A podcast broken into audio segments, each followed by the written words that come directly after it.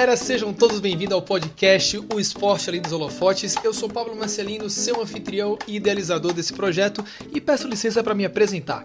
Eu sou um preparador físico há mais de 10 anos, trabalho com esporte e já pude interagir com diversas modalidades, faixas etárias e níveis competitivos, mas passei a maior parte do tempo atuando com atletas de modalidades coletivas, em especial basquetebol.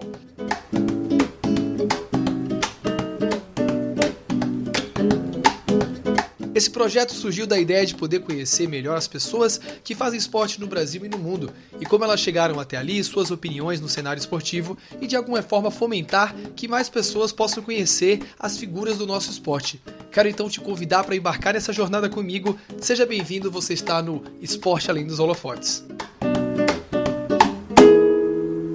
Nosso convidado hoje é o ex-judoca Leandro Guilheiro, detentor de duas medalhas olímpicas e um sujeito atuante dentro do processo de treinamento durante toda a sua carreira. E hoje vai contar um pouquinho dela pra gente.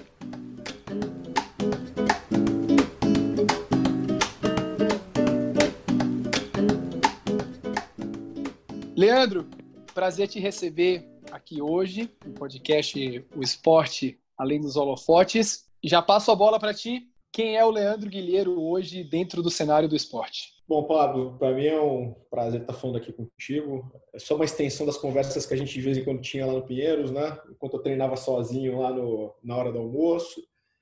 E, cara, hoje eu sou um atleta ex-atleta. Estou meio que nessa fase de transição e a pandemia acabou me ajudado um pouco nesse sentido, né? De, de definir o que, que, o que, que é o que, que não é na minha vida uh, o esporte, na verdade, né? Porque é, existe uma simbiose muito grande entre o atleta e o esporte, assim, então as coisas vão se confundindo. Então, hoje eu me considero um, um ex-atleta, começando a ser ex-atleta, assim, fazendo o seu processo de transição e usando esse período de quarentena para colocar a cabeça no lugar, é, organizar os pensamentos, organizar o que quer, descansar um pouco também, né? Porque são 30 anos treinando de forma intensa ali, uh, todos os dias. Então hoje eu sou um cara que estou reorganizando a minha vida, digamos assim, dentro do que eu quero, dentro do que eu desejo e muito provavelmente o esporte tem um pedacinho dele aí em coisas que eu desejo fazer nesse presente e futuro. Para quem por acaso não te conhece, Leandro, vou pedir para você apresentar aí o teu currículo, é, o que, que é que você já fez aí pelo nosso esporte. Então, eu sou judoca, eu comecei a fazer judô em 89, então eu tenho meus 30 e poucos anos de judô. Uh, acho que assim dentro das coisas mais importantes que eu conquistei no esporte, eu diria minhas medalhas olímpicas, né? Eu ganhei uma medalha de bronze em Atenas, 2004, e outra em 2008 nos Jogos de Pequim. Aí tenho medalhas de campeonatos mundiais, campeonato mundial sub-20, campeonato mundial é, militar, individual por equipe, é, Jogos Pan-Americanos, competições do circuito mundial, grandes lãs, enfim. Mas os, acho que os mais importantes não tem como fugir, são as duas medalhas olímpicas mesmo. Tem alguma contribuição, né, para o esporte? Um dos, um dos medalhistas de judô mais jovens, não é? Sim, do masculino fui o segundo mais jovem da história. Segundo mais jovem, com 21 anos, se não me engano? Isso. Então, falando aí desse começo que você falou, 89, talvez até um pouco antes disso, qual foi o, o, o que te levou para você falar quero ser atleta profissional? Porque é comum, né? Tipo, as pessoas que gostam de atividades acabarem é, engrenando para fazer atividade, até tentarem lutar, né, de alguma forma federado. Mas em qual momento e por que você falou assim, ah, realmente é isso, eu, eu sou um atleta, eu quero ser um atleta profissional. Então, tudo no judô aconteceu de uma forma muito abrupta e muito por acaso, assim, na minha vida, né? Acho que vai muito da fé de cada um, né? Uns vão achar que é destino, outros vão achar que foram as circunstâncias que me levaram para o esporte. Mas a minha geração em si, ela foi impulsionada pela medalha de ouro do Aurélio Miguel nos Jogos Olímpicos de Seul, que, foi, que foram em 88. Então, quando o Aurélio foi campeão olímpico em 88, é, começou um boom de aulas de judô em colégios, academias, enfim. Então, toda a minha geração ela foi impulsionada por essa medalha do Aurélio. E aí, no ano seguinte, na, no colégio onde eu estudava, começou a ter aula de judô para os meninos, balé para as meninas. Uh, e aí, eu era uma atividade extracurricular eu pedi para minha mãe que eu queria me matricular. E aí, no começo, ela achou que eu não ia gostar, até ela falou para o professor que não compraria kimono, nada disso. Mas aí, por algum motivo, Pablo, eu tinha alguma coisa ali que me, que me impelia a fazer aquilo, sabe? E, e fazer aquilo da melhor forma possível. Então, eu, esse colégio fazia parte de um colégio de outros três, era um grupo.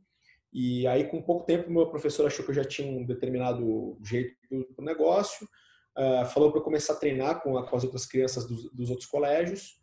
E aí, quando deu acho que 10, 11 meses, eu pedi para minha mãe que eu queria ir para uma academia de judô, onde eu poderia ser federado, competir oficialmente. E desde aquela época eu já tinha essa coisa com os Jogos Olímpicos, eu já tinha essa coisa de querer lutar oficialmente, de querer lutar nos Jogos Olímpicos.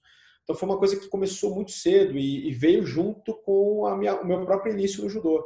Eu, Desculpa, você tinha quantos anos, Leandro, nessa época? Ah, quando eu comecei eu tinha cinco. Quando eu fui para uma academia eu tinha seis. E você já era fascinado pelos Jogos Olímpicos? Você já sabia que você queria estar lá? Já, eu já tinha isso. Eu acho que o, a, a, não sei, aí eu te falei, vai da crença de cada um, né? Mas eu acho que o Aurélio, a medalha do Aurélio teve um impulso muito grande nisso, né? A gente sonhar com uma Olimpíada, sonhar e, e ser campeão olímpico. E aí eu tive um outro fator que quatro anos depois, nos Jogos de 92, a gente teve mais uma medalha de ouro olímpica que foi do Rogério Sampaio, que era da minha cidade, de Santos. Era um cara que a gente conhecia, enfim, que tinha relativa proximidade. Então isso meio que impulsionou mais ainda o desejo de ir para uma Olimpíada, de ganhar uma medalha. Uh, no ano seguinte, eu comecei a treinar com ele também, porque a academia, a academia que eu, que eu treinava fez uma fusão com a academia dele. Então eu comecei a treinar com ele ali em loco, sabe? É, ele ainda era atleta também. Então acho que tudo isso acabou me impulsionando e acabou fazendo com que eu acreditasse que era possível ganhar uma medalha olímpica, né? Você vê um cara de carne e osso ali do seu lado treinando, te dando treino e tal, e que é um cara que, pô, assim, não tinha nada demais no sentido de era um ser humano, de carne e osso como você. Então, para mim, a medalha olímpica ela nunca foi uma utopia, ela era uma realidade que estava em cima do tatame junto comigo todos os dias. Então, é, eu acho que essa, esse contexto todo me ajudou muito, sabe, nessa minha caminhada. Eu, eu, ao longo da minha carreira, eu tive muita sorte, assim, pela, da forma que as coisas aconteceram e as pessoas que foram surgindo na minha vida, sabe? Então, é, não tem como eu não, não, não fugir da discussão do tipo. Na verdade, não tem como eu fugir da discussão do tipo, pô, eu meio que nasci também para viver isso, sabe? Só dependia de mim. E em que momento você começa a viver de judô? Como é você se considera assim? Agora eu sou um atleta profissional. Rapaz, eu, eu, eu, eu tive meu primeiro patrocínio, eu tinha oito anos de idade, já pelos meus resultados, assim. Eu lembro que eu ganhava um salário mínimo, inclusive. Uh, então, alguma parte das minhas contas, entre aspas, eu já pagava, tipo meu kimono, sabe, esse tipo de coisa assim. Uhum. Mas, obviamente, ainda meus pais que me bancavam, essas coisas. É, eu comecei realmente a, a ter um, um, salário melhor, digamos assim, quando eu fui campeão mundial sub-20, eu tinha 19 anos. Uh, antes disso eu ganhava alguma coisa de cidade, algumas coisas assim, mas que as coisas começaram a melhorar foi quando eu fui campeão mundial sub-20 em 2002. E aí dois anos depois eu ganhei medalha na Olimpíada, né? E aí as coisas deram uma impulsionada, assim. Eu diria que questão da independência, assim, com o judô foi mais ou menos nessa fase, assim, entre 2002 e 2004. Uhum. E aí você ganha essa medalha sub-20, você já está credenciado como um dos melhores do mundo, é, o melhor do mundo, né, na sua categoria, e você se vê no ciclo olímpico. O ciclo olímpico, para quem talvez não saiba, a gente considera o espaço entre duas Olimpíadas, né, aqueles quatro anos que os atletas se preparam, que sempre, como você falou, sempre foi uma coisa que te fascinou. Qual era a sensação de você falar, você virar para ti mesmo e falar, tô treinando para uma Olimpíada? Então, Pablo, eu acho que isso nunca chega assim. É uma, ele é um processo muito contínuo, né, de evolução e que você vai sendo meio que tomado, sugado por aquilo. Então, por exemplo, como, como é que aconteceu? Eu fui campeão mundial sub-20 em 2002 e aí em 2000 e, uh, 2003 teve uma seletiva dos Jogos Pan-Americanos de, de Santo Domingo. Eu acabei perdendo a seletiva numa luta que eu estava ganhando e perdi faltando um ou dois segundos. Era uma coisa muito doida assim. E aí, é, eu, eu quando eu voltei para casa, eu fiz uma baita uma reflexão em relação a essas coisas. E aí eu vi que teve uma teve um pouco de sabotagem da minha parte, assim, sabe? Eu tinha um, um pouco de medo de entrar na seleção muito novo. É, e aí, cara, eu lembro da cena do meu adversário que eu perdi, que eu sempre ganhava, ele ele ganhando os Jogos Pan-Americanos. E ali me virou uma virou a, a, a ficha assim do tipo, é, cara, eu prefiro estar tá lá e perder tentando do que eu ficar em casa aqui assistindo, sabe? E aí, cara, eu, eu isso virou a chave para mim. Eu comecei a ganhar as seletivas para a Olimpíada, meio que automaticamente, assim. Quando eu vi, eu tava. É, quando eu vi, eu tava, tava ganhando a vaga para a Olimpíada, sabe? Eu tive um monte de intercorrências ao longo das minhas seletivas. E aí. É, então, é, cara, Pablo, não tem uma, uma. A virada de chave que eu tive foi quando eu, cara, olha só, vamos ganhar essa porcaria mas não, ah, não, todo meio do processo. Acho que você está no processo sempre, sabe? O mais, o mais interessante foi você me dizer que na hora que você decidiu perder ou se expor, a derrota foi a hora que você começou a ganhar, né? Isso Tem é uma coisa interessante, Pablo. Até desculpa te interromper. Por favor. Existe o medo de, de ganhar, cara existe o medo de ganhar. O medo de ganhar é, é, é, é o medo de ganhar ele, ele existe, cara. E, e é muito maluco assim. Aí você vai entendendo seus medos, cara. E, e, e, eu acho que o que me impelia, cara, a ver essas coisas, a me corrigir, era realmente o desejo que eu tinha de ir para a Olimpíada. Só que é, é, muito contraditório, porque às vezes você tem esse desejo, mas ao mesmo tempo você tem o receio de tudo que vai trazer, tudo que aquilo vai trazer. Tanto que eu, eu lembro quando eu ganhei a seletiva, cara, me deu uma, uma sensação de alegria, alívio e um pouco de preocupação. Eu falei, porra, agora eu vou vida. Então, é, isso é uma coisa muito doida, assim. Aí é, acho que uma das grandes lições, assim, que eu tive no esporte, que eu tive no esporte, até antecipando se você for me perguntar isso, é como é, aquele sonho que te mobiliza, cara, que faz você viver aquilo de forma intensa, te obriga a amadurecer, a evoluir, cara. Assim, porque você não tem tempo, né? A Olimpíada tem lá o dia, a hora para acontecer, ou você evolui antes daquele troço, daquela data, ou você tá morto, né? Então, assim, é... respondendo assim, eu não, eu não, eu não tive aquele momento, caramba, eu, tô... eu tive um momento, caramba, eu vou lutar na Olimpíada. Agora, caramba, estou vivendo o ciclo olímpico, aconteceu de um jeito muito rápido e muito doido, assim, sabe? Quando você viu, você já estava dentro do processo. Quando você viu, você já estava em Atenas, a primeira, foi isso? Atenas. E, e, tem uma coisa interessante, Pablo. Lá, quando eu tinha os meus seis anos de idade, eu fiz as contas e a primeira Olimpíada que eu calculei que eu conseguiria ir era Atenas 2004. Então, na verdade, se eu fosse responder essa tua pergunta, quando foi que eu entrei no ciclo? Cara, desde que eu comecei a lutar judô porque de, é como se o meu ciclo tivesse começado lá em 89, 90, vai, vamos dizer 90, quando eu fui para uma academia, né? Então, em 90, eu já comecei a viver aquilo, aquele processo todo para ir para a Olimpíada. Então, foram, foram 13, 14 anos ali, digamos assim, né? Com objetivos menores ali, de campeonatos paulista, brasileiro, depois os campeonatos internacionais de base, mas é acaba sendo um troço de longuíssimo prazo, né? É um tiro no escuro, é, né? É isso que eu ia falar. Esse, esse, é o planejamento, esse é o maior planejamento a longo prazo que eu já vi na minha carreira. Assim, foram quase 15 anos de planejamento aí para chegar na, na, Olimpíada. E assim, uma vez me perguntaram, cara, como é que foi esse planejamento né, ao longo desses 14 anos? Não tem, né, Pablo? Não tem, assim, é, é, é, eu diria que existia um planeja, existe um planejamento se, porra, é, se existe aquela coisa de você andando por fases, né? Como tem alguns países, não? Você pega o atleta, o garoto nessa faixa etária, a gente vai dar esse tipo de estímulo para ele, blá blá blá. blá. Para mim nunca teve isso, né, cara? Eu treinava que nem um condenado, não tinha muito método. É, me falavam que eu tinha que fazer XY, eu fazia o XY mais o Z. E foi isso. Eu fui sobrevivendo, sobrevivendo ao processo. Eu tive um desejo muito grande, sempre tive esse desejo muito grande tive apoio da minha família, tive pessoas certas que apareceram no meu caminho e foi. Então foi uma coisa meio que eu fui muito abençoado no caminho, essa é a realidade. e, e, aí você você foi para três Olimpíadas uh, seguidas, né? Você foi para Atenas, uh, Londres e Pequim, não é isso? Pequim, Londres, né? Pequim foi. É Pequim, Londres, desculpa. É, e aí podemos falar isso que foi realmente o ápice, vamos dizer assim, que foi a parte que você teve realmente uh, lutando e disputando em alto nível, onde você teve todos esses êxitos que você colocou para a gente. É, dentro, desse, dentro desse período, você consegue se lembrar ou destacar as experiências que mais te marcaram ou que te fizeram crescer, entender o esporte, evoluir como pessoa? Você tem claro para você assim alguns pontos?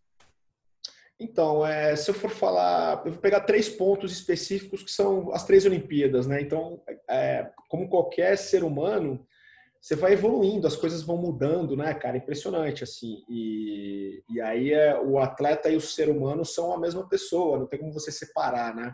Eu, dentro do tatame, sempre fui uma expressão daquilo que eu era. E, então, a, quando eu falo de Atenas, Atenas era muito aquela coisa da juventude e, da, e de você abrir o caminho, cara. Eu abrindo o caminho, abrindo o caminho. E foi um momento de muita maturidade para mim, é, esse ponto que eu te falei, dessa virada de chave durante, da, da seletiva dos Jogos Pan-Americanos do ano. E aí, meses depois, eu tinha o, a seletiva olímpica. Então, eu não tinha muito tempo a perder. Então, ali eu entendi muito que, se eu fosse passar isso para outras coisas da minha vida, aí eu percebi muito o quê? Que, porra, é, cara, se a gente deseja, vai sem medo, cara. Se der errado, deu. Então a gente não pode se sabotar e, e, e sofrer por antecedência por alguma coisa que possa dar errado. Ali para mim foi uma assim uma coisa que ficou muito clara em mim isso. E, e aí uh, e aí eu fui, não era favorito a medalha, ganhei medalha, enfim, as coisas vão acontecendo de uma forma muito mágica assim, né? Então eu diria que esse ponto foi o primeiro aprendizado, digamos assim, era muito isso de é, vive aquilo que você quer viver, cara, sem medo, sabe? Se der errado, cara, não tem problema, você tem outra oportunidade, mas você tentou. Você nunca vai se arrepender pelo que você não tentou e não de verdade viveu, né? Quando eu fui para Pequim, é, foi o ciclo que eu tive mais problema de lesão. Eu tive muitas lesões, muitas lesões assim. Eu voltei de Atenas e fiz duas cirurgias. Depois eu fiz uma outra cirurgia em 2006 depois, em 2007, eu tive uma hérnia traumática durante os Jogos Pan-Americanos. Era uma hérnia que era cirúrgica, então eu tive que passar um ano ali carregando aquilo, aquilo para me classificar para os Jogos Olímpicos de Pequim. Para depois. Deixa eu só fazer um adendo. Você foi prata em 2007 nos Jogos Pan-Americanos. Eu machuquei na semifinal contra o cubano e eu lutei sem condição à final. Eu tava na, eu tava me chamando para lutar, eu tava é, apoiado na maca tomando injeção de xilocaína nas costas, cara, para amortecer um pouco a dor, assim. E, e aí eu lutei a Olimpíada muito machucado, Pablo, muito machucado mesmo. Eu tava com muita dor nas costas, eu mal conseguia andar. Eu lutei o dia lá com dois anti-inflamatórios diferentes e com remédio para dor, que meu médico me deu. E quase perdi a primeira luta, porque eu tive que aquecer mais ao longo da luta ali para, enfim, a minha dor diminuir. Depois da minha terceira luta, eu luxei o ombro, e ainda eu estava com uma dor do menisco machucado que, que também tinha que operar. E aí, tanto que eu voltei para o Brasil depois de Pequim e fiz três cirurgias: coluna, é, ombro e o joelho. E ali eu ganhei minha medalha olímpica, cara. E foi a Olimpíada que eu lutei melhor, 2008, assim. A luta que eu perdi, a gente empatou e eu acabei perdendo no Golden Scorpio, coreano, que era o atual campeão mundial e que acabou sendo vice-campeão olímpico no dia. Então ali eu vi a capacidade de realização que eu tinha, sabe? E, e, e, que eu acredito que seja uma capacidade que todo ser humano tem. Acho que depende muito do teu poder de foco, da tua capacidade de se adaptar às circunstâncias e mais do que tudo, mais uma vez, você tem um sonho muito grande, alguma coisa que te mobiliza ali, que você quer aquele troço e você passa por cima do que for.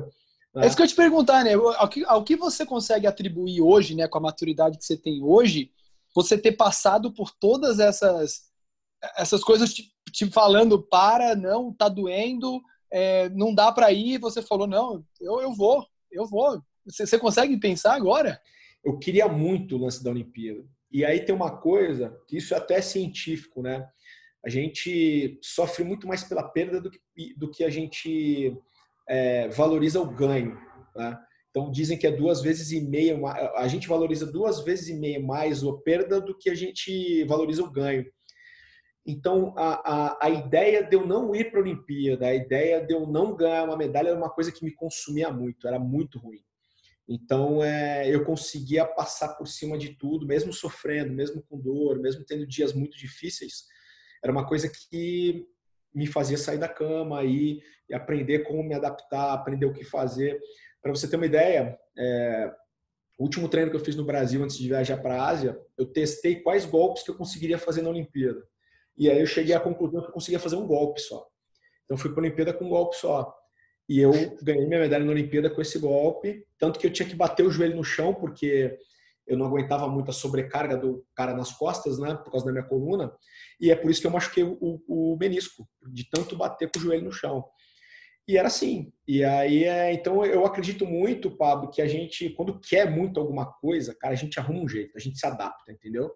E aí eu fui aprendendo a me adaptar. Junto disso, eu tive uma galera que me ajudou, assim, médicos. É, pô, tive o médico da minha coluna, o médico o radiologista que fez infiltração nas minhas costas. Eu, fiz, eu cheguei a fazer três infiltrações nas costas numa máquina de tomografia. Então, assim, as pessoas quando você quer muito o caminho vai te abrindo sabe as pessoas vão te ajudando você vai arrumando um jeito de se adaptar e foi basicamente isso. Então eu vi muito o poder da superação ali quando você quer alguma coisa e como eu tinha esse poder de realizar. E aí até completando o terceiro ponto a Olimpíada de Londres a Olimpíada de Londres eu cheguei como número um do ranking mundial né? Eu era um cara que era favorito à medalha de ouro. E, e eu não fiz uma boa Olimpíada assim dentro do que eu poderia fiquei em sétimo perdi para adversários que eu já tinha ganho. E ali eu estava vivendo um, meio que um, uma tempestade na minha vida pessoal, fora do tatame, que não tinha nada a ver com o judô. E que, assim, eu já estava vivendo isso tudo há um ano e pouco, mas eu tinha os resultados ainda, né? Eu ia lá e ganhava as competições, ganhava medalha mundial e tal. E aí eu tinha a falsa sensação de que estava tudo bem. Só que aí numa Olimpíada tudo vem à tona, né? Você tem que estar tá muito 100%. Então, ali o meu aprendizado foi de que a gente realmente é um só. E se você não tiver bem é, é, equilibrado em todos os aspectos, dificilmente você vai conseguir realizar coisas grandes. Então, no meu caso, eu vi que eu tinha uma fragilidade ali, que eu tinha essa sensação de que eu conseguia lidar, mas que não. Eu estava só jogando o problema para debaixo do tapete. E aí depois eu tive que realmente mergulhar nisso, uh, me entender e amadurecer mesmo como, como homem, como ser humano. E em Londres você passa por todos esses momentos, né, psicologicamente mais mais pesados e logo na sequência você se vê é, possivelmente na, no pior momento, né, da sua carreira em relação a lesões sucessivas. É, como que foi passar por isso, né? Como é que foi a, essa sequência de lesões? Como é que estava a tua cabeça inclusive para superar isso, porque você passa por isso, você volta para a seleção. Me conta um pouco como é que foi dessa fase. Quando eu voltei a treinar depois de Londres, eu rompi o ligamento cruzado anterior do joelho direito. E aí eu, essa minha lesão ela acabou se complicando. Uh, eu acabei tendo que fazer quatro cirurgias e eu fiquei basicamente dois anos sem botar kimono. E aí quando eu voltei a efetivamente competir, final de 14 e começo de 15, é, a Olimpíada já era no ano seguinte, eu já estava sem ponto algum, sem ritmo, ranking estava correndo, as, as regras mudaram para caramba do judô anualmente. Então, assim, tentaram acelerar meu processo. Acabei tendo outras lesões, né? Tive uma fratura no cotovelo, tive uma outra hernia de disco. E aí, ao mesmo tempo, tinha um atleta na minha categoria, o Vitor Penalber, que estava tendo alguns resultados bons. E até no Mundial do, de 2015, no ano anterior aos Jogos do Rio, ele ficou em terceiro. Então ele acabou sendo o melhor nome para ir para os jogos. Eu participei da transmissão dos Jogos do Rio, né, ali pela, pela TV, e ali eu decidi que eu ia, que eu queria tentar 2020, né? Só que aí eu tinha que começar do zero. Eu tinha que voltar para, assim, eu não era mais a seleção brasileira. Eu tinha que fazer a seletiva, eu tinha que, sabe? E foi muito difícil todo esse processo, assim. Eu estava aqui tendo que me reconstruir em todos os aspectos. E aí, no final de 2016, eu ganhei a seletiva e voltei. Aliás, no final de 2017, ganhei a seletiva em dezembro e voltei para a seleção brasileira. Então, foi muito ali um. Ah, cara, eu consigo, eu posso ainda, sabe? Eu posso me reinventar, me reerguer, não importa o quê. E aquilo ali demonstra muito também a minha vontade, né, de, estar tá vivendo tudo uhum. aquilo, sabe? Ali, é... ali você ainda tinha certeza que é, é você queria continuar? Você já estava ali provavelmente perto dos seus 30 e poucos anos? Ali, Pablo, eu estava com. Era 2017? De, é, há três anos eu estava com 34.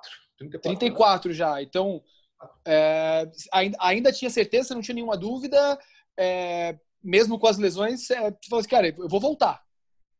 É, porque tem uma, eu passei por alguns processos nesse ciclo de Tóquio, né, de, entre 2016 e 2020, porque é impressionante como algumas coisas do senso comum entram na sua cabeça, mesmo você não acreditando naquilo.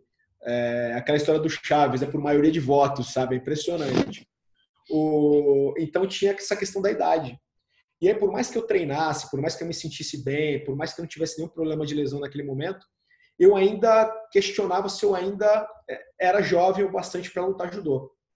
E aí eu lembro que em 2018 eu fiz um treinamento no Japão. Os treinamentos no Japão são muito intensos, assim, você tem um volume de lutas muito grande, você luta 20, 25 vezes por dia, é uma loucura, assim. E aí eu fiz esse treinamento no Japão, eu fiquei duas, três semanas no Japão, num, num, num um período, inclusive, eu fiquei sozinho numa universidade no interior do Japão, treinando. E, Pablo, eu não fiz uma sessão de fisioterapia. Eu fiz todos os treinos, enquanto tinha atletas ali da minha categoria, de outras categorias que eram mais jovens do que eu, não faziam um treino por causa de cansaço, alguma coisa assim. Ali eu tive a certeza de que a idade não estava influenciando em nada. Então eu precisava provar para mim de alguma forma. Então depois daquele treinamento de 2018, eu tive a certeza de que a idade não tinha qualquer influência no meu desempenho, sabe? E aí tinha outras coisas que eram mensuráveis, tipo é, carga de musculação, então quanto de peso você está levantando. Pô, se comparasse com todas as cargas que eu levantava anteriormente, era muito maior, sabe? É, o volume de treino que eu fazia, o cansaço que eu sentia. Então, cara, realmente, assim, eu, eu posso te afirmar que qualquer problema que eu tive de desempenho, em termos de resultado, nunca foi por causa da minha idade, porque tudo que a gente pode pensar em termos de desempenho que seja mensurável e até por feeling, cara, eu sempre, eu, eu tive, na, na verdade, eu tive os melhores quatro anos da minha vida nesse sentido. Muito bom. A gente encerra aqui agora nosso primeiro bloco aí, quando a gente contou um pouco da história.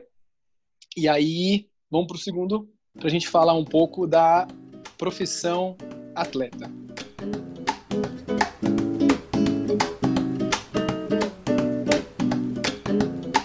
Leandro, eu queria que você me contasse é, como que você vê a. Como eu posso falar? A, ser um atleta profissional no Brasil. Tipo, para você, o que, que é ser um atleta profissional no Brasil? Então, Pablo, é, é, é, é uma pergunta difícil de responder porque a gente tende a viver em bolhas, né? E aí eu tendo a ver muito do ponto de vista que eu vivi, assim, eu tive eu tive condições ao longo da minha vida, né, de viver como como, como esportista, como atleta, né? É, mas eu sei que a realidade da média não é a mesma, assim. Tem uma série de desafios. O Brasil é gigantesco, o Brasil é desigual pra caramba. Algumas regiões, inclusive, mais desiguais do que outras. Então, é, é, eu tenho, então posso te falar de dois pontos de vista. Assim, do meu ponto de vista, eu sempre tive apoio, apoio da família, tive apoio financeiro muito por conta dos meus resultados. É, então eu vejo muito que no Brasil você precisa ter o resultado primeiro para depois você ter o auxílio. Então isso é uma coisa meio difícil, né? É, e aí não só do ponto de vista financeiro, mas até estrutural, de você ter um, um, um ter técnicos bons, enfim, esse tipo de coisa, né? É, no Brasil, a gente tem poucos centros de, de não vou chamar de excelência, mas poucos centros que acabam é, recebendo atletas para formação é, e assim e não cabe todo mundo, não tem para todo mundo, é um funil muito grande, muito muito estreito, né? Muito difícil. Então a gente não tem para onde escoar todo mundo, a gente não tem como de repente desenvolver talentos, captar talentos, sabe? A gente faz as coisas de uma forma muito bagunçada e infelizmente a gente deve perder muito talento anualmente aí, muita gente talentosa que poderia ser grande no esporte, muito às vezes um judoca que poderia ser melhor do que eu e não teve a chance. A gente perdeu uma chance enorme com a Olimpíada no Brasil, de ter realmente ficado um legado nesse sentido, mas já foi, né? Agora a gente não tem mais o que fazer em relação a isso. Uh, então é, é, muito desafiador. E aí tem um outro desafio que eu acho que é muito grande no Brasil e que a gente não vê isso no Japão, nos Estados Unidos, no Brasil você tem que escolher, ou você estuda ou você é atleta. Isso é um problema seríssimo. Assim, eu sempre tive muito, você sabe disso, essa minha curiosidade acadêmica, sempre gostei muito de aprender. E isso sempre foi uma grande frustração para mim, que hoje eu estou resolvendo. Né? Mas depois de encerrar minha carreira, com 37 anos, sabe? Ah, você não tem uma, uma, uma simbiose ali do, do esporte e da educação. Então você não consegue ter esporte de qualidade no colégio, Na verdade, muita gente não tem nem colégio de qualidade, né? A realidade é essa. E aí, quando você está no alto rendimento, uh, o curso universitário te faz escolher e o próprio esporte te faz escolher. Então, não se entra num acordo ali para fazer com que as coisas aconteçam ao mesmo tempo, né? Como acontece nos Estados Unidos, por exemplo, que o cara pode ser um baita atleta olímpico e pode se, se formar.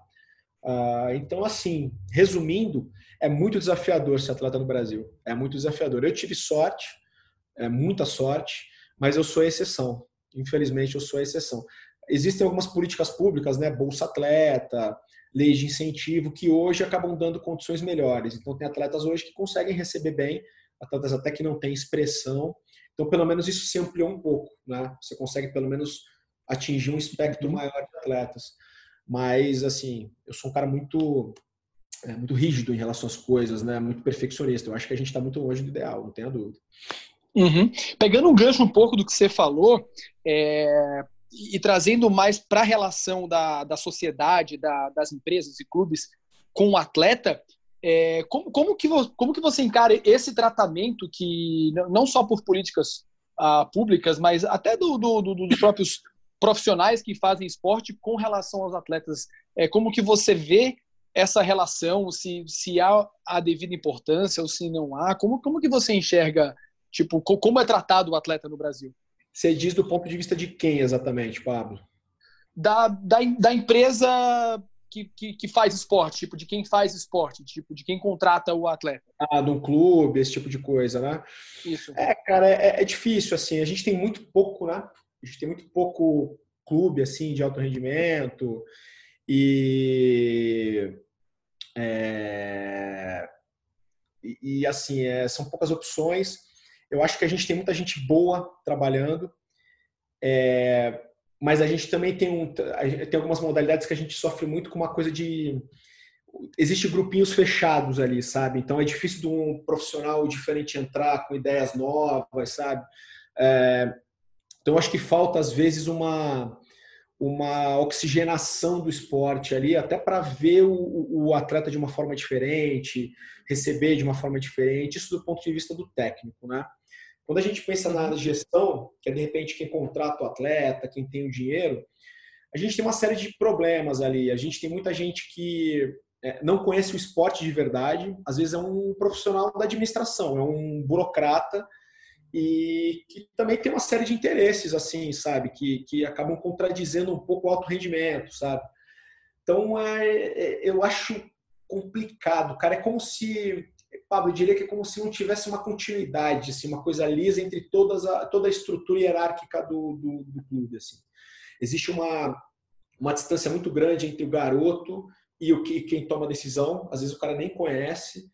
É, ele tem um ponto de vista muito diferente que não é ruim, mas que às vezes é uma coisa monocrática. Ele não, não tem uma troca, não é um colegiado ali que tem um método para é, é, é, analisar o desempenho de alguém ou para trazer alguém, acaba sendo uma coisa muito muito é, aleatória.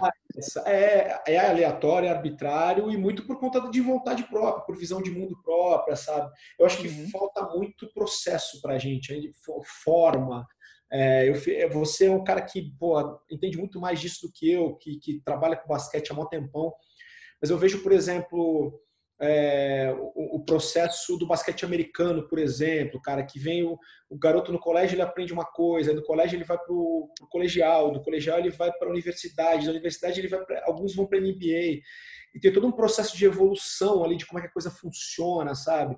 Em que momento o garoto vai ter ou a garota vai ter certo estímulo? Não sei, para a gente, acho que é aleatório a palavra ideal assim para descrever. A gente é muito uhum puta, cara, é, é, é, muito bagunçado, assim, sabe?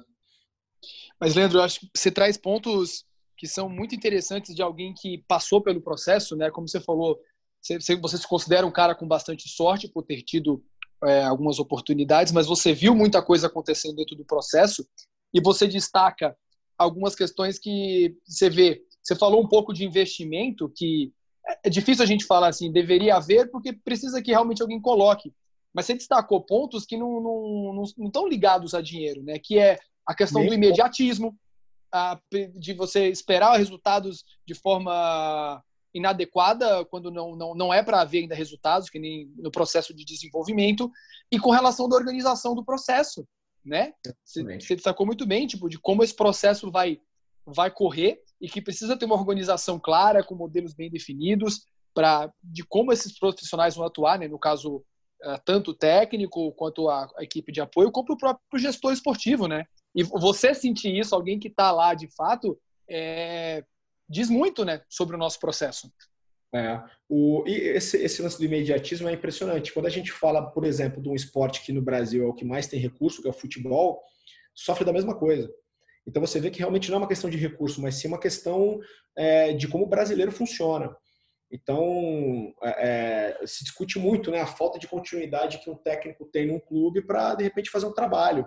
São pouquíssimos, são pouquíssimas histórias assim de alguém que conseguiu ter continuidade. Você pega no futebol, a gente tem o Renato Gaúcho agora, que é um caso mais recente, que está no Grêmio já há algum tempo, sabe? Teve o Tite no Corinthians, mas também porque teve resultados positivos.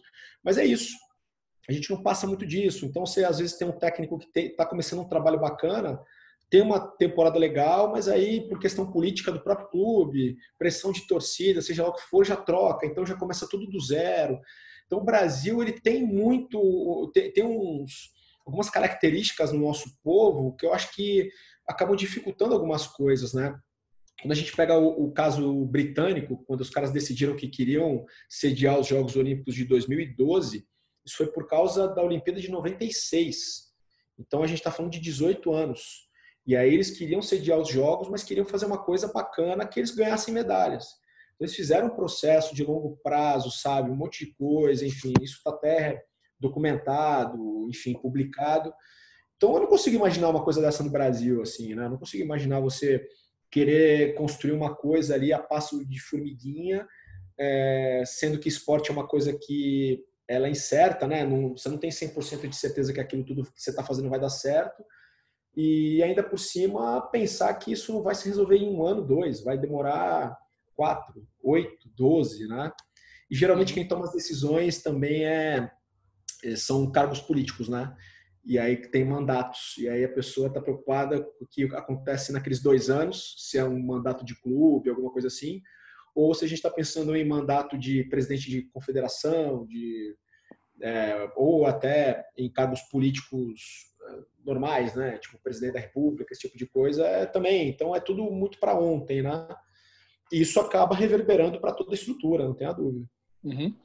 E você, você mostrou até quando você contou da tua história por A mais B como, como o resultado pode ser influenciado por diversos fatores, que não é só ah, numa que você não estava bem, foi a que você melhor lutou, em outra que você estava se preparando, estava muito bem, é, chegou lá, tinha outros problemas. Então, o quanto que uma trajetória vitoriosa nem sempre vai culminar nisso, né? Que tem muitos outros fatores e quando a gente está fazendo o processo, a gente precisa entender isso, né? Precisa entender o lado humano da profissão atleta, porque gerar performance não é uma coisa tão simples, né? Exatamente. É, na verdade, a gente tem. É muito engraçado que a gente tem muito aquela coisa da. Eu já cansei de ver isso, né? A fórmula do sucesso, né? E, e aí. É, é, é geralmente as pessoas colocam assim, pô, sei lá. Uh, disciplina, mais esforço, mais não sei o que, mais não sei o que, igual ao sucesso, né? Mas, na verdade, é, é, é uma coisa um pouco diferente. É, parece um detalhe, mas que, que significa muito. Na verdade, essas variáveis todas elas não são somadas umas com as outras. Elas interagem entre si. Então, um exemplo disso é você chegar na segunda-feira, no começo de um treino, no começo do, da semana de treino, você não dormiu bem. E aí, nessa que você não dormiu bem, você acaba não treinando muito bem de manhã. Aí, nessa que você não treinou muito bem de manhã, o teu psicológico já não está tão legal. Porque você fala, pô, não rendi bem, não levantei a carga de musculação que eu deveria ter levantado, tal. Dependendo de como de como isso te afeta, isso vai afetar no teu treino da noite e assim por diante. Então o fator ele interage com todos os outros fatores e pode te prejudicar. Então é muito difícil você controlar ou impossível você isolar tudo. Então você isolar a parte física da parte técnica, da parte tática, da parte psicológica, enfim. É o exemplo que eu dei que aconteceu comigo no ciclo de Londres eu estava muito bem em todos os aspectos, mas eu tinha um, um, problema ali emocional com fatores da minha vida pessoal que afetou todo o conjunto. Então, isso é muito difícil. Então, a gente tem o quê? O máximo que a gente tem, Pablo, é saber quais são as variáveis e tentar, da melhor forma possível, trabalhá-las. Assim, tipo, pô, então tem um perfil, tem um aspecto emocional, tem um aspecto físico, vamos fazer. Vamos tentar uhum. da melhor forma, porque aí, e aí ia ser muito, até, é, é, é, tem, tem muito essa questão do tipo, pô, eu, o que, o que, quais são as coisas que são que a gente quer achismo e o que, que dá certo. Então tem coisas que demonstram que dão certo, né? O lado científico da coisa, digamos assim.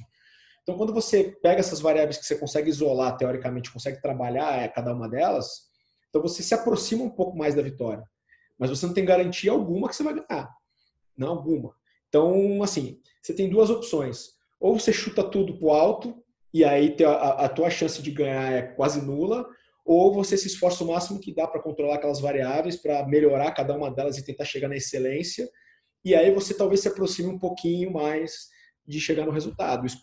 A beleza do esporte, o que atrai as pessoas a assistirem um esporte, uma Copa do Mundo, Jogos Olímpicos, é justamente o imponderável, de você não saber exatamente o que pode acontecer. Né? Você trouxe alguns aspectos críticos, Leandro, que são coisas que a gente acaba estudando bastante, quem está nas áreas de apoio, mas não, não é tão comum de você ver. É, óbvio que existem atletas mais interessados, mais engajados na parte técnica, técnica que eu digo, parte teórica, mas é, é interessante. E aí eu queria te perguntar dentro disso, quais são os aspectos controláveis aí disso que você falou, que você considera determinante para ter sucesso no esporte? Então, Pablo, primeiro tem um aspecto físico, cara, é importantíssimo, assim, porque o, corpo é a máquina, né? Então não tem como. Uh, assim, voltando um pouquinho, quando eu vou falar muito da minha modalidade, mas acho que isso, para modalidades de, de confronto, né, até de esporte coletivo, acaba funcionando igual. Então você vai se deparar com um adversário e você tem algumas capacidades e o teu adversário tem algumas capacidades. Então, teoricamente, você faz um estudo tático do que, que você vai fazer ali naquele confronto. E aí eu vejo muito como o teu adversário te oferecendo um problema ou uma, um conjunto de problemas que você tem que resolver. Então, uh, num esporte coletivo, cara, como é que a defesa dos caras se posiciona? No meu caso, como é que ele não de, meu adversário não deixa eu pegar no kimono dele, enfim. E aí, qual, quanto mais recursos você tiver, mais chance você tem de resolver aquele problema. E aí, para você efetivamente ter esses recursos, né, a sua caixa de ferramentas, a primeira coisa você tem que estar bem fisicamente. Porque para você conseguir executar essas táticas. Caso contrário, você está morto. Então, uma das táticas, por exemplo, é você pegar um adversário superior e você cansar esse adversário. Então, para isso, você tem que estar tá bem fisicamente. Ou você sobrepor ele com velocidade, com algumas coisas assim. Então, você tem que estar tá bem fisicamente. Você tem que sobreviver. O, o, a, a, parte física não pode ser um problema, não pode ser um, um freio para você. Pelo contrário, ele tem que ser um diferencial. Tem o aspecto técnico, então, quando você é, tem uma técnica mais apurada, você é muito mais eficiente, então você gasta menos energia, então isso te ajuda na parte física. É, você acaba tendo mais recursos para solucionar os problemas. E quando você tem uma parte técnica bem apurada, provavelmente você tem uma coordenação motora muito boa. Então, se você precisa somar alguma coisa ao teu repertório, vai ser muito mais fácil para você entender o jogo todo e para você somar do que se você for um cara muito limitado, né? Então a parte técnica é importante. Acho que a parte de inteligência, de entendimento de como o jogo funciona é importante, porque é ali que você vai ver os caminhos e vai ver o jogo como um jogo de xadrez, onde você vai encontrando as soluções. O aspecto emocional ele é, pô, é primordial de você se entender cada vez mais e você conseguir, é, mesmo quando não estiver bem, conseguir solucionar de uma forma que você consiga estar presente ali, consiga é, desempenhar da melhor forma possível conseguir sobreviver ao longo do tempo, né? Isso é importante. É, outra variável também é muito a questão de é, as pessoas que você trabalha é uma coisa muito importante, né, cara? Porque são as pessoas que vão te ajudar a fazer as coisas funcionarem assim. Ah, então, cara, eu acho que se centra muito nisso, né? E aí tem as subdivisões, né? Quando a gente pensa em, em coisa no aspecto físico, aí tem um lance do, do descanso, alimentação, tal. Mas se fosse separar em grandes áreas, acho que é isso: a parte física, a técnica, a parte emocional, a parte de inteligência e as pessoas que trabalham com você. Pois é. Para quem assiste você na TV lá lutando, só vê o Ipon e fala, pô, legal, baita dedicação, não, talvez não faça ideia da quantidade de variáveis que você tem que lidar todos os dias para aquele Ipon sair, ou então aquela, aquela luta que é mais rápida, né? Fala, nossa, a luta foi fácil. Né? É, exatamente. Não sabe o, o tamanho da, os 30 anos que você se preparou para falar assim foi fácil, né? Não, não, não, e não foi. É, pois é. É, é uma. É, é, que nem o. Eu acho que isso em tudo, né, Pablo? Quando você pensa. É, você pensa um, um, cientista que ele vem com uma. Você pega um físico, né? Que, então, quando você pensa, sei lá, o Einstein da vida, né? O cara vai e ele tem um conjunto de equações ali que descreve um fenômeno, né? A relatividade, por exemplo. Cara, é desse tamanho, né? É desse tamanho, mas o que tem ali de conhecimento de outros físicos de séculos anteriores, quantas horas, anos de, é, é, de obsessão por aquilo, né? de dedicar a vida àquilo ali. Uh, então a gente vê só o resultado final. Né? Aquela uhum. frase do, que as pessoas veem os meus tombos, mas não veem o quanto que eu bebi. É tipo isso, cara. Não tem jeito. A gente tem que ver realmente só o resultado final, né? Tanto para o bem quanto para o mal.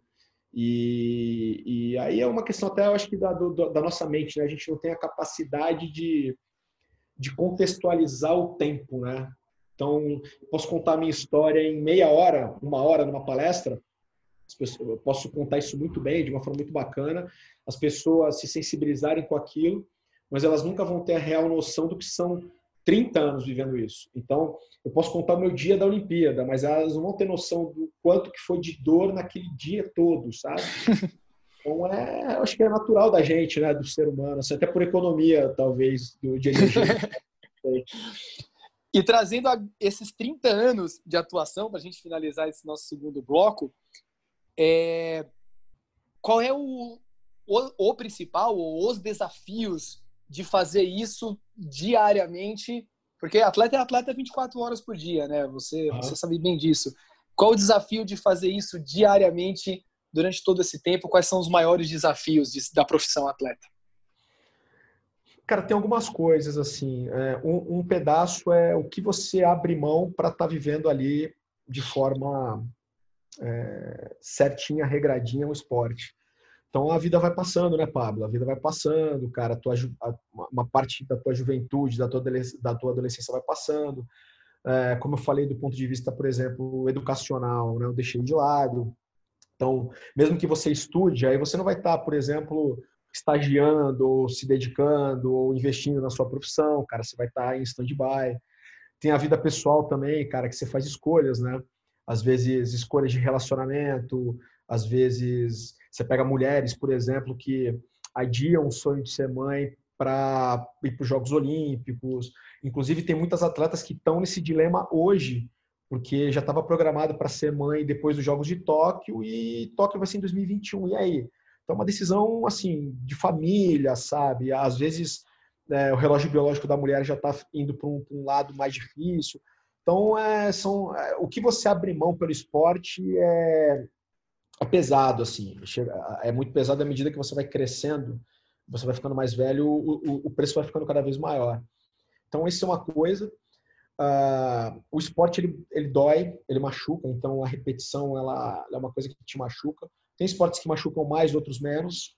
Eu acabei indo, indo para um esporte que é muito lesivo. Uh, eu tenho 12 cirurgias, fora as lesões que eu, que eu não precisei passar por cirurgias.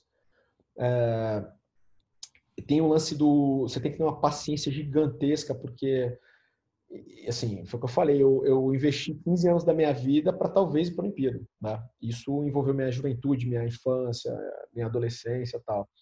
Uh, então, é, tem que ter fé também em você, sabe? Fé no processo.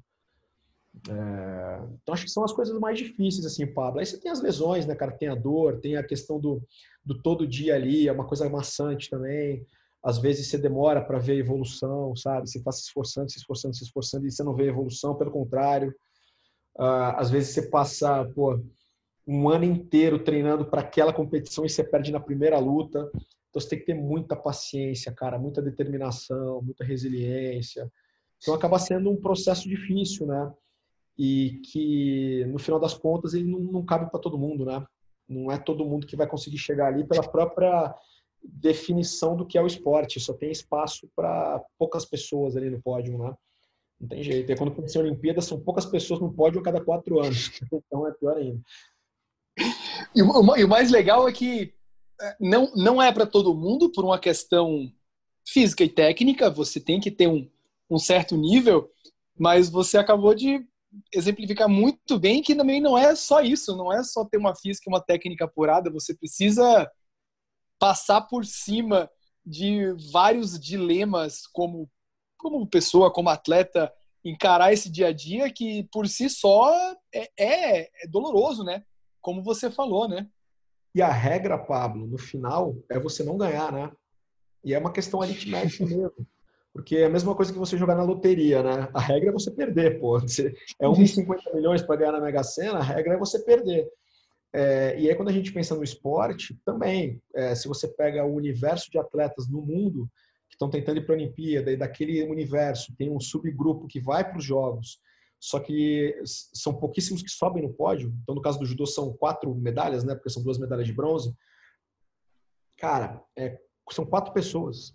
Quatro pessoas do universo de quantas pessoas? Então, não tem. É, é, é aí é uma limitação física mesmo de não caber todo mundo no pódio. Então, você ainda está abrindo mão de tudo aquilo por um troço que é improvável que aconteça. É é então você tem que ter uma cabeça muito determinada para aquilo ali realmente. E aí eu também acredito que tem que ter tem que ter uma conjunção de fatores, né, cara? Você tem que ter sim a sorte de ter pessoas certas, de ter os momentos adequados, sabe? É... Então eu acho que isso tudo é, é, é, importante, é, uma, é o que a gente conversou, tem muita variável ali que tem que alinhar, é um alinhamento planetário que tem que dar certo ali, sabe?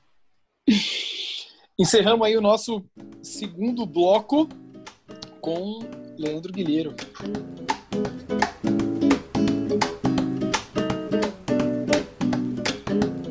Dando início ao nosso bloco final, falando um pouco agora é, de futuro, mas pensando ainda em reflexões do que você passou, queria que você contasse, você desse uma dica, né, para quem está iniciando dentro do esporte, mas é, eu queria que você falasse algo que você aprendeu, teve que aprender sozinho, porque ninguém te falou, você teve que viver, e você fala assim: não, eu daria essa dica para quem está começando.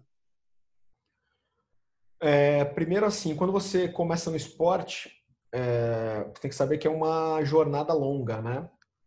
Então, tudo aquilo que você faz tem uma jornada longa e que vai ter decepção, vai ter dor física, vai ter dor emocional, você tem que realmente estar disposto àquilo tudo. E para isso você tem que gostar. Então, é, cara, se aquilo não for a sua verdade realmente, o esporte de alto rendimento, visando ir para uma Olimpíada ou qualquer coisa do tipo, ela, ele não é, ele, ela não vai ser a sua verdade, não é o teu caminho. Então, você tem que ser muito honesto consigo mesmo. Né? Eu acho que a grande questão é que eu sempre fui muito honesto comigo, tanto que no meu final de carreira, assim, eu, eu fui honesto comigo e eu vi que realmente tinham coisas ali que não permitiam mais que eu fosse atleta. E outra coisa que eu aprendi na pele ali é ter paciência, viu, Pablo? Paciência, porque às vezes você pode estar fazendo as coisas da melhor forma possível, é, pelo menos para você naquele momento, e pode ser que o resultado não venha. E aí você vai ter que voltar, repensar, começar tudo de novo, do zero, tal, tal, tal. Então você tem que ter muita paciência, assim, sabe, para para construir tudo. E tem uma coisa que eu aprendi também na prática é não delegar culpa a terceiros sempre assumir a rédea da, da responsabilidade pelo teu desempenho, porque você vai ser sempre o responsável pelo teu desempenho, sempre. Então, culpar o técnico, o preparador físico, o papa, seja quem for, é, é muita covardia mesmo, assim, sabe? Então, é, é, é, funciona assim. Essa galera, ela vai fazer parte do teu, do teu resultado quando ele é bom. Mas é muito provável que quando o teu resultado não é bom, o grande responsável seja você. Então, você, a partir do momento que você assume essa postura, muita coisa muda na sua vida, assim, do ponto de vista emocional e até do ponto de vista de você correr atrás das soluções para que o seu desempenho melhore cada vez mais. Então, basicamente, é nunca se enganar, né? saber se aquilo realmente é o teu sonho, uh, ter muita paciência e assumir as responsabilidades pelo teu desempenho. Você tem um sonho, Leandro, para o futuro? agora, recente? Qual que é teu sonho? Onde é que você quer estar daqui para frente? Então, Pablo, eu passei 31 anos vivendo o sonho olímpico de uma forma muito intensa, né? E é muito difícil você substituir esse sonho. É uma coisa muito forte que, como eu te falei, mexe comigo desde de que eu era, tinha cinco anos, cara. É, é, é, um troço que eu vou morrer com isso, né? Uh, então hoje eu tenho muita vontade de não substituir esse sonho, não sobrepor por outro sonho, mas realmente ter alguma coisa que que mexa comigo da mesma forma, assim, sabe? É, eu ainda estou nesse processo de encontrar, de entender mais ou menos onde é que eu estou nesse sentido. Então, o meu sonho hoje é encontrar um sonho. É, eu vou dizer mais, mais, ou menos isso, muito pelo momento que eu estou. E tem um lado, e, e, aí o sonho ele quer dizer alguma coisa que eu tenha essa vontade de acordar de manhã, de fazer cada vez melhor, de sabe, de estar sempre aprendendo, que é mais ou menos como eu sempre tive com o judô e chegar em algum lugar ali, né? E tem um lado também de vida pessoal, de, enfim, de, de é, é, viver algumas coisas bacanas, né? Eu deixei um pouco da minha vida pessoal de lado, abri mão de, de algumas coisas. Então, de construir uma família num, num, dia, enfim. Isso é uma coisa que eu não tenho pressa, acho que é uma coisa que isso acontece de forma natural, quanto mais pressa, pior. Então, de realmente ter essa coisa da, da, da família, de construir uma, uma outra vida, de é, até para a evolução como, como ser humano, assim, sabe? Então são as duas coisas que hoje eu tenho eu tenho muita vontade, cara. E tenho muita vontade assim, hoje eu estou estudando, né? Assim, tenho usado muito meu tempo para isso. E aí é aprender cada vez mais, continuar aprendendo cada vez mais e, e de certa forma jogar uh, tudo isso que eu tenho aprendido no esporte de alguma forma, sabe? Eu acho que o esporte é carente de, um, de uma outra visão e, e aí eu acho que, que dá para contribuir desse lado, assim, sabe? Uhum. E para a profissão, já que você tocou nisso, melhor impossível. E para a profissão esporte, para a profissão desportista, o que, que você gostaria de ver nos próximos anos? Para onde que você gostaria de ver o Brasil, as entidades que fazem esporte no, no Brasil, caminhando em prol do desportista? O que, que você gostaria de ver? É, então, a gente falou um pouco já né, daquela questão da base, como é que seria. Isso é um, eu vejo no Brasil como uma utopia, é, infelizmente, assim, de fazer uma coisa organizada, fase a fase, eu tenho uma dificuldade. Eu não sei na prática como é que seria também. É, eu não tenho, eu não estou num, numa posição que eu tenha que eu conheça todos os problemas e os desafios nesse sentido. Mas uma coisa que o mundo está caminhando hoje, Pablo, que é uma coisa que eu tenho estudado, e o mundo está caminhando muito por esse lado em todos os aspectos, o mundo esportivo também, só que no Brasil ainda está ficando muito está ficando muito para trás, é você fazer uma análise mais objetiva do esporte. Então você vê o esporte por um outro lado. A gente tem uma visão muito empírica das coisas ainda. O esporte ele sempre vai ter aquele aspecto artístico, né, técnico que você não controla. Você não como é que você descreve um Michael Jordan? Como é que você descreve um Leonel Messi, né? Mas tem aspectos do esporte do jogo que você consegue organizar em variável, quantificar, achar padrão, sabe? Então eu acho que a gente poderia dar um pouco mais de atenção para esse lado. É difícil de você achar profissionais que façam isso, porque geralmente o profissional que tem vontade de fazer isso no esporte tem um background da educação física, então ele não é treinado para o lado quantitativo, né? Ele não tem uma base matemática rígida, de ciência de dados, esse tipo de coisa. E geralmente esses profissionais eles vão para o mercado financeiro ou são muito bem remunerados no mercado corporativo, né? É difícil de você pegar um cara desse para ir para o esporte olímpico, né? Então eu acho que isso é um, algo que somaria muito para o esporte. Assim, a gente poderia olhar para esse lado com um pouco mais de carinho e tentar achar formas de colocar profissionais aí para para darem informações, assim, ó, cara, a gente tem esse tipo de padrão, a gente tem esse tipo de correlação, a gente tem isso e aquilo, e aí a comissão técnica toma as decisões, né? Beleza, a gente acha isso, não tem problema, testa. Testa se é significante ou não e vamos para dentro. Cara, é, para encerrar, só fazer um, um, comentário, porque você, você trabalhou durante muito tempo com o professor Emerson Franchini, né? Sim. Que é professor da Universidade de São Paulo. E um dos caras que eu. O primeiro cara que, né, que eu entrevistei aqui para esse podcast foi o professor Alexandre Moreira, uhum. que por acaso é um, é um grande amigo do Emerson. Do Emerson e, e, a gente comentou justamente sobre isso, sobre a posição do cientista do esporte e como ele poderia contribuir. E muito foi falado justamente dessa testagem, aquisição de dados, busca de padrões, intervenções, criar modelos. Uh, e, e, você trazer isso como uma demanda do próprio desportista só dá ainda mais força para isso que a gente gostaria de ver como área, né? Que é a área de se fazer ciência no esporte, que nada mais é do que é, analisar dados, né? Ter, ter dados fidedignos, como você bem exemplificou aí, diversas fontes de dados que eles possam vir, é, e ter alguém preparado para isso, que não é o preparador, não é o educador físico, não é o fisioterapeuta, é o cientista. É um cara que é treinado para lidar com dados e, e, e, ajudar justamente no processo de decisão, seja tático, seja físico, seja fisioterapêutico, sabe? É, é foi muito interessante. Então, Leandro, até, até fala, um rapidinho, se eu, se eu puder. A verdade é assim, eu acabo falando muito disso porque eu esse ano me formo em matemática, né? Eu faço bacharelado em matemática, é, eu estou até no meu processo de, de, de, fazer meu trabalho de conclusão e eu estou matematizando um pedaço do judô, que é a parte do ranking, pontos. E, cara, e você vê regras, que são regras, é, que existem, regras matemáticas ali de relações, entendeu? Isso é muito doido, cara. São, a, a natureza ela tem regras matemáticas. Não, por que, que isso acontece? Não sei dizem que Deus é matemático, não importa, mas assim, a questão é que existem essas regras. E eu gosto muito da parte da modelagem como um todo, né? Então você pode modelar pela matemática, pela probabilidade, que é uma área da matemática, você pode modelar estatisticamente e tem a área hoje, que é uma área que já, tá, já emerge há algum tempo, que é da ciência de dados, né? Que é uma área muito mais da área da computação. Eu fiz, eu tenho feito alguns cursos nesse sentido e realmente é uma coisa poderosa.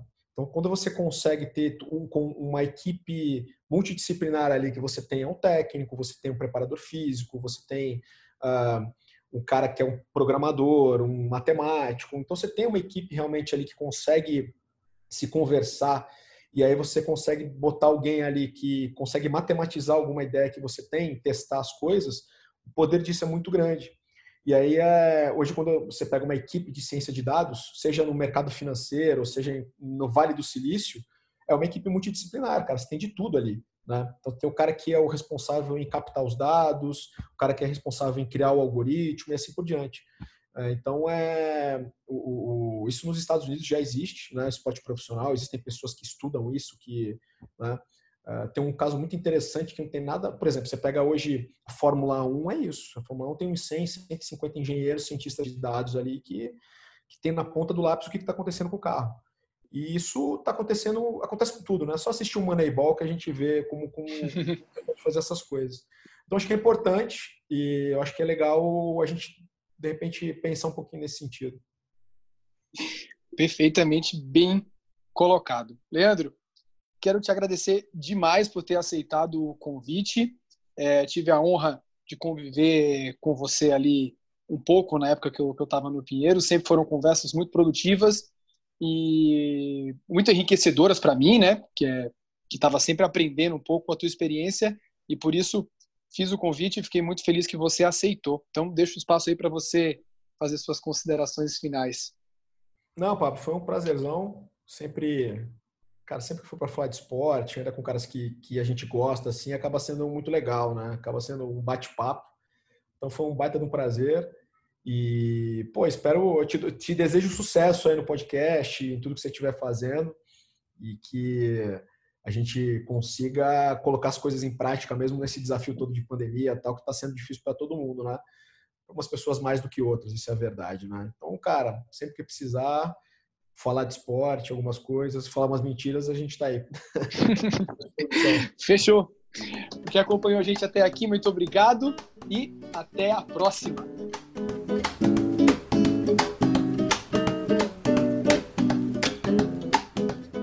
Esse foi mais um episódio do podcast O Esporte Além dos Holofotes. Espero que você tenha curtido. Se ficou com dúvidas ou tem sugestões, a forma de contato comigo e com o nosso entrevistado estão na descrição.